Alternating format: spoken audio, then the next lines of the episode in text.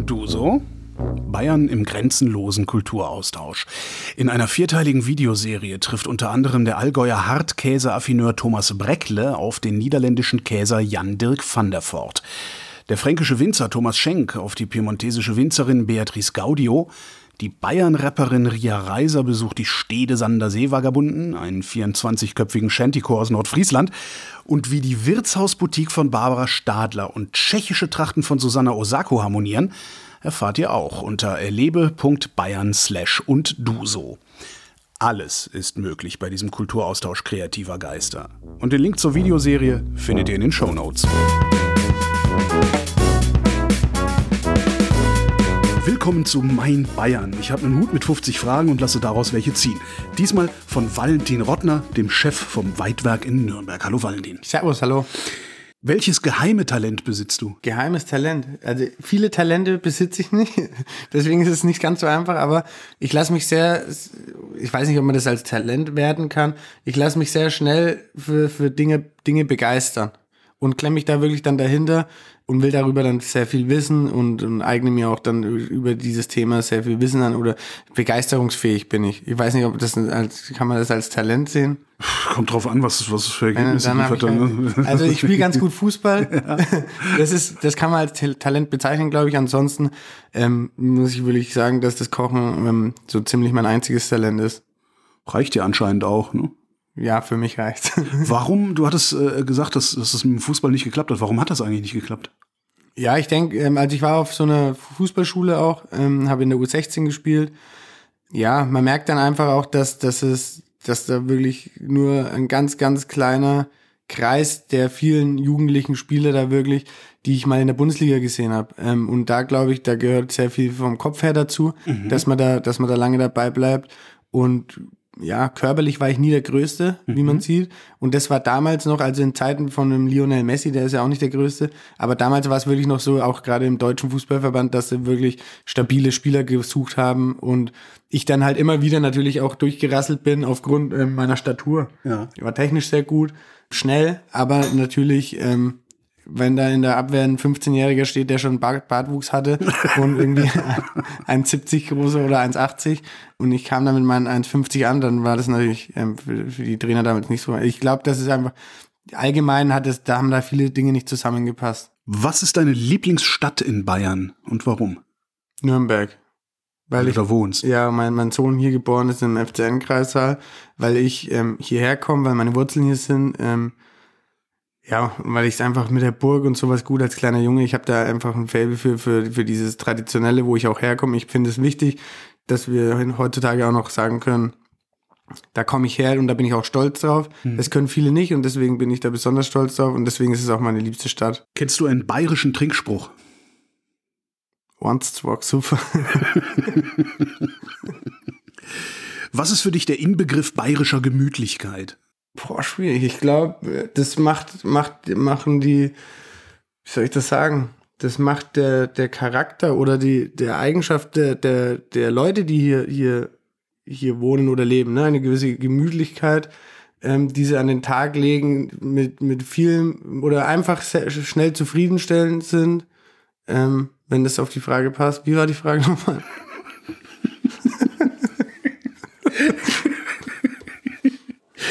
Was ist für dich der Inbegriff bayerischer Gemütlichkeit, war die Frage. Ach so, der Inbegriff ähm, bayerischer Gemütlichkeit. Ja, eine halbe Bier, irgendwo in einem Biergarten an einem Steintisch sitzen mit irgendwelchen urigen bayerischen oder fränkischen Jungs. Dialekt ist für mich auch noch sehr wichtig und sehr prägend und da ist auch immer so ein Heimatsgefühl. Mhm. Ähm, das ist so für mich der Inbegriff, ne? Also ähm, Dialekt, ähm, Heimatliebe, Tradition, eine halbe Bier.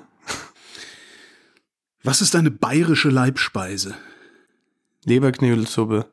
Wo gibt's die beste? Boah. Bei Muttern. Ja, die Mama hat das nicht so oft gehört, aber wir haben hier im Fränkischen sehr viele so Karpfenwirtschaften, die halt auch mhm. eben viel Karpfen machen und da ist es eigentlich immer so das, was ich esse, erst eine Leberknödelsuppe ähm, und dann gebackener Karpfen. Wie hältst du es mit Tracht? Finde ich ziemlich gut. Ich habe in Tracht geheiratet Meine Frau hat auch in Tracht geheiratet, obwohl sie jetzt nicht hier aus der Region kommt, hat hervorragend ausgeschaut auch darin. Ich finde, ja, kommt auch durch die Jagd. Viele, oder man stellt sich ja den Jäger so als Lodenträger vor. Ähm, Kniebundhose habe ich früher als Kind auch getragen. Ganz so traditionell bin ich da nicht mehr unterwegs, aber ich finde so ein, zu den richtigen Anlässen oder ähm, finde ich so einen ja, Trachtenjanga oder sowas finde ich den ähm, schwer angebracht. Und feiere das auch, wenn, wenn, ähm, ja, wenn es so eine Gruppe von Leuten anhat, finde ich einfach urig und gefällt mir auch. Da weiß ich auch, wo ich daheim bin. Aber jetzt nur zu speziellen Anlässen oder auch im Alltag? Nee, im Alltag trage ich keine Tracht. Welches Fest verpasst du niemals? Die Aufstiegsfeier vom FCM. Wann ist die? Das kann ich jetzt noch nicht genau sagen. Deswegen verpasse ich sie nicht, weil sie nicht so häufig sind. Was ist der schönste bayerische Fluch? Der schönste bayerische Fluch. Das kann ich jetzt nicht sagen. Ich, äh, wir fluchen natürlich nicht bei uns in der Küche. Natürlich nicht, das ist ein Sternrestaurant. Ähm, genau. Ähm, und deswegen sind mir sind da wenige das bekannt. Das Verständnis für, ja. Was ist für dich das schlimmste Bayern-Klischee? Ja, die Münchner Wiesen, glaube ich. Mhm. Da werden wir natürlich alle immer mit. Wir unterscheiden hier bei uns natürlich auch, ähm, wir sind in Nürnberg zwischen Franken und Bayern so ein bisschen intern, ohne dass das jetzt böse gemeint ist. Aber dieses bayerische Klischee, ähm, ja, ist natürlich immer die, der Wiesenauftritt. Mhm. Und den feiere ich jetzt nicht so und finde ich auch, lässt äh, verallgemeinern immer viele, dass äh, so, ja, ich war auch einmal auf der Wiesen und ja, so seid ihr alle da, ist, finde ich, das finde ich ein bisschen schwierig. Hast du bayerische Chatverläufe auf deinem Handy? Bayerische, nicht fränkische. Fränkische? Ja. Wie unterscheiden die sich? Ja, gut, der bayerische, der bayerische Dialekt ist natürlich ein ganz anderer als der fränkische. Der fränkische Dialekt, der ist ein bisschen mehr, ja, die nuscheln immer ein bisschen mehr. Ich habe mit meinen Jagdfreunden. Du kannst schreibend nuscheln? Ja, das funktioniert schon. ja, weil ich habe mit, mit, mit, ich habe viele Jagdkollegen und viele Jagdkollegen kommen natürlich auch hier aus der Region und da gibt's schon so, so fränkische Sprichwörter, die wird jetzt ein anderer äh, oder irgendwann oder so Chatverläufe, die wird er nicht hundertprozentig verstehen. Hm gibt's jetzt auch kein spezielles Beispiel, aber das ist halt so eine, ja, wenn wir, wir, wir reden ja auch Hochdeutsch, ähm, hat auch, auch mit meinem Job zu tun, dass ich relativ früh in anderen Küchen war und da hat Fränkisch kein Wort, äh, hat der andere nichts verstanden, dann kamen wir hier aus dem Schwäbischen, da habe ich kein Wort verstanden und dann haben wir gesagt, einigen wir uns auf Hochdeutsch. Ich habe da auch ein bisschen zu kämpfen gehabt. Viele sagen auch, ja, du kommst hier aus Franken und warum sprichst du so Hochdeutsch? Und das ist der, dem geschuldet, aber ich mag Dialekt sehr und mit dem einen oder anderen schreibe ich auch oder spreche mhm. natürlich auch Dialekt. Was gehört zu einer perfekten Brotzeit? Anständiges Schwarzbrot. Anständiges Schwarzbrot. Ja, das heißt also mit, mit einer ordentlichen Kruste, das muss schön weich sein. Und das Knetzle, also das letzte Stück halt. Wie heißt es bei euch? Knetzle. Knetzle. Ja. Mhm. Ich weiß nicht wie. Da gibt's ja, wo ich herkomme, heißt Kanten. Kanten. Ja. Auch schön. Mhm. Bei uns heißt es Knetzle. Und aber zu jeder Brotzeit gehört erstmal ein anständiges Brot. Mhm. Weil sonst braucht man, braucht man nicht anfangen eigentlich. Also wenn, wenn wir jetzt mal auch so in England unterwegs sind, meine, meine, meine Verwandtschaft, die kommt aus Wales mhm. ähm, oder wohnt in Wales. Wenn man mal da ist, dann weiß man auch ähm, wirklich ähm, unsere Bäcker und alles zu schätzen, ähm, weil da gibt es wirklich wenig anständiges Brot, was für uns jetzt anständig wäre. Ne? Das ja. Schwarzbrot ähm, ist schon ein sehr hohes Gut, finde ich.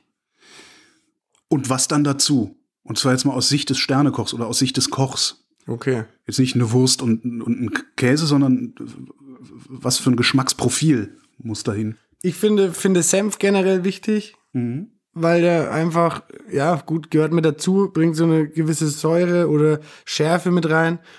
Dann finde ich Essiggurken wirklich wichtig. Mhm. Ja, rohe Zwiebeln finde ich auch gehören mit dazu. Und ansonsten natürlich, ja, zum Feschberg gehört auch immer, immer viel Verschiedenes finde ich. Also verschiedene Wurstspezialitäten oder was. Ne? Also nicht nur irgendwie so eine Leberwurst und eine Scheibe Brot, sondern das für mich verkörpert so das Feschbar auch so dieses bisschen, jeder kann mal hinlangen, ne? für mhm. jeden ist was dabei und das finde ich ganz schön, dass ich da, da muss man nicht tausendmal aufstehen, man macht dann Feschbarbrett und jeder kann ja hinlangen und ist eigentlich zufrieden. Wie sieht für dich ein perfekter Tag aus? Der perfekte Tag ist für mich, wenn ich ehrlich bin, wenn ich, wenn ich mit meinen Kumpels auf der Jagd bin keine Termine leicht einsitzen, sagt ja. man immer. Aber äh, leicht einsitzen nicht. Aber wenn man, wenn man auf die Yacht geht, ich, ich muss sagen, das ist so, ja, schätze ich auch am meisten in, in meinem, in meinem Leben, dass ich ja, vielleicht vorher noch mittags beim FCM bin, abends auf eine Entenjacht gehe oder was, ähm, dann noch mit ein paar Kumpels ähm, von der Jagd so ein, zwei Bier trink, abends dann meinen Sohn sehe, meine Frau sehe. Ähm, das ist für mich eigentlich so der perfekte Tag. Bier oder Wein? Bier. Maß oder halbe? Kommt auf die Situation davon. Aber eine halbe ist bei uns eher. Deine Lieblingsgestalt in der bayerischen Geschichte, sagt nicht König Ludwig. Meine Lieblingsgestalt in der bayerischen Geschichte. Boah. Karl Valentin? Warum? Weil er so heißt wie du.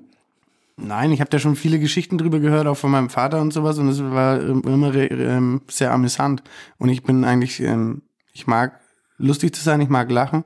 Ähm, insofern passt es ganz gut. Valentin Rottner, vielen Dank. Ich habe zu danken, merci. Und wenn ihr mehr von Valentin hören wollt, äh, dann findet ihr eine gute Stunde mit ihm auf erlebe.bayern slash podcast und überall, wo es Podcasts gibt.